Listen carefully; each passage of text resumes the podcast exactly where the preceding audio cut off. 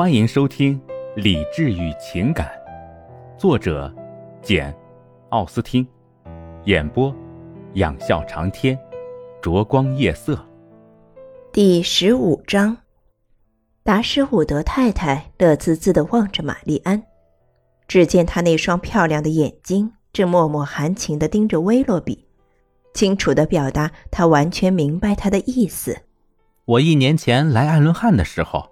威洛比接着说：“经常在想，但愿巴顿乡舍能住上人家。每当我从他跟前经过，总要对他的位置叹慕不已，同时也对他无人居住而感到痛惜。我万万没有料到，我再次来到乡下时，从史密斯太太嘴里听到的头一条新闻就是巴顿乡舍住上人了。顿时，我对这事既满意又有兴趣。”我之所以有这种感觉，那是因为我预感到我将从中获得幸福。玛丽安，难道事实不正是如此吗？不过你要损坏这座房子的达什伍德太太，你想用异想天开的改建毁掉它的简朴自然。就在这间可爱的客厅里，我们初次结识，以后又在一起度过了许许多多快乐的时刻。没想到。你要把它贬铸成一条普普通通的走廊，可是大家还是渴望要进那间客厅，因为它迄今为止一直是个既实用又舒适的房间。天下再气派的房间也比不上它。达什伍德太太再次向他保证，他绝不会做出那种改建。你真是太好了，威洛比激动地答道：“你的许诺叫我放心了。”你的许诺若是能更进一步，我会大心眼里高兴。请告诉我，不仅你的房子将依然如故，而且我还将发现，你和令爱像你们的房子一样一成不变，永远对我友好相待。这种情谊使我感到你们的一切都是那样的亲切。达什伍德太太欣然做出了许诺。魏洛比整个晚上的举止表明，他既亲热又快乐。明天来吃晚饭好吗？等他告辞的时候，达什伍德太太说：“我并不要求你上午就来，因为我们必须去巴顿庄园拜访米德尔顿夫人。”威洛比答应下午四点再来。第二天，达什伍德太太去拜访米德尔顿夫人，和她同去的还有两个女儿。玛丽安借口有点小事，没有随同前往。母亲断定，头天夜里威洛比一定和他有约在先，想趁他们外出的时候来找玛丽安，于是便满心欢喜的任他留在家里。他们从巴顿庄园一回来，便发现惠洛比的马车和仆人在乡舍前面恭候。达什伍德太太想，他猜的果然不错。就目前的情况来看，事情正像他预见的那样。谁料一走进屋里，他见到的情景与他预见的并不一致。他们刚跨进走廊，就见玛丽安急匆匆地走出客厅，看样子极度悲伤，一直拿手帕擦眼睛，也没察觉他们，便跑上了楼。他们大为惊异，径直走进玛丽安刚刚走出的客厅，只见惠洛比背对着他们，倚靠在壁炉架上。听见他们进房，他转过身来，从他的脸色看得出来，同玛丽安一样，他的心情也十分痛苦。他怎么了？达什伍德太太一进房门便大声嚷道：“他是不是不舒服了？”但愿不是，威洛比回答道，极力装出高高兴兴的样子。他勉强做出一副笑脸，然后说：“感觉不舒服的应该是我。”因为我遇到一件令人十分失望的事情，令人失望的事情。是的，因为我不能履行同你们的约会。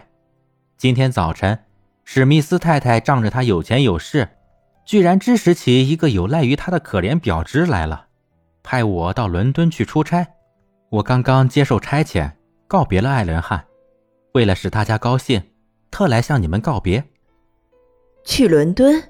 今天上午就走吗？马上就走。哦，这太遗憾了。不过，史密斯太太的指派不可不从。我希望这事不会使你离开我们很久。威洛比脸一红，答道：“你真客气。不过，我不见得会立即回到德文郡。我一年里对史密斯太太的拜访，从不超过一次。难道史密斯太太是你唯一的朋友？难道埃伦汉是你在附近能受到欢迎的唯一宅夫？真不像话，威洛比。”你就不能等待接受这里的邀请了？威洛比的脸色更红了，他两眼盯着地板，只是答道：“你真太好了。”达什伍德太太惊奇地望望艾莉诺，艾莉诺同样感到惊讶。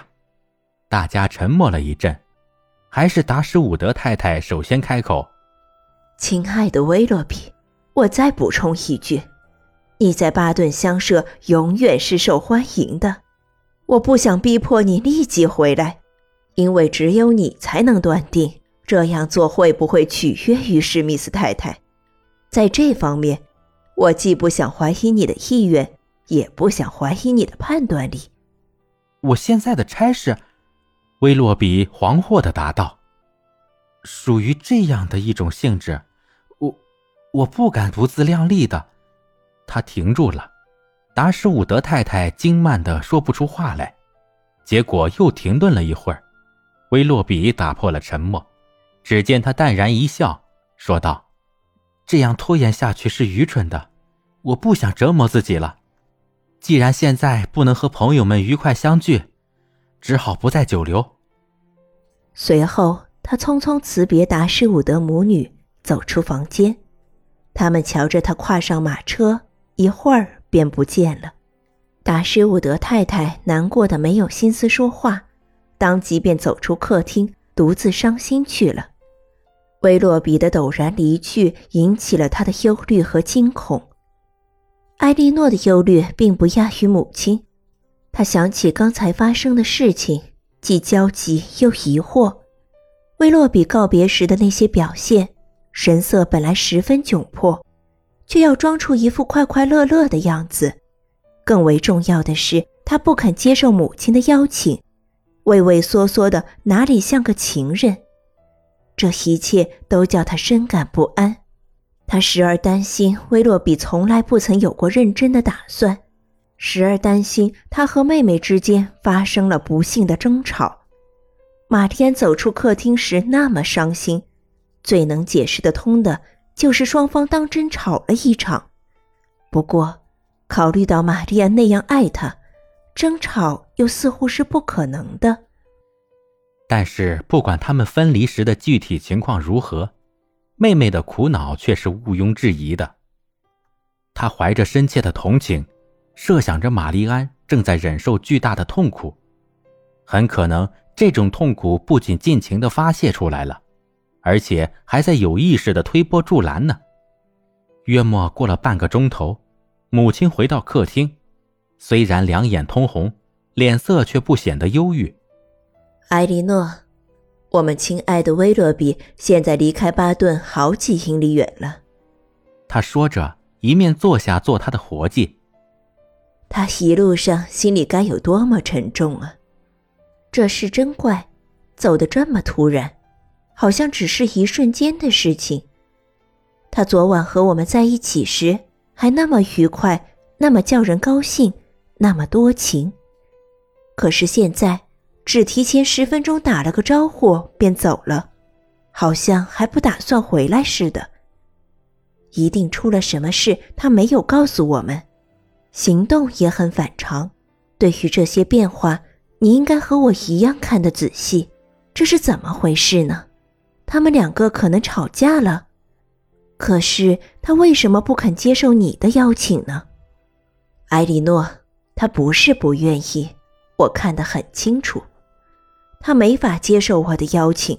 说实在的，我已经仔细考虑过了，有些事情起先在你我看来很奇怪，现在渐渐我都能给予完美的解释。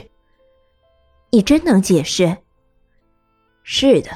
我给自己解释的满意极了，不过你嘛，艾莉诺，总爱怀疑这怀疑那的。我知道我的解释不会叫你满意，但是你也不能说服我放弃我的看法。我相信史密斯太太怀疑威洛比对玛丽安有意，硬是不赞成，因此便迫不及待地把他指使走了。他打发他去干什么事儿？那仅仅是为了把他打发开而捏造的一个借口。我看就是这么回事儿。另外，他也知道史密斯太太不赞成这门亲事，因此目前还不敢向他坦白他已和玛丽安订婚。相反，由于他处于依赖他的地位，他又不得不听从他的安排，暂时离开德文郡。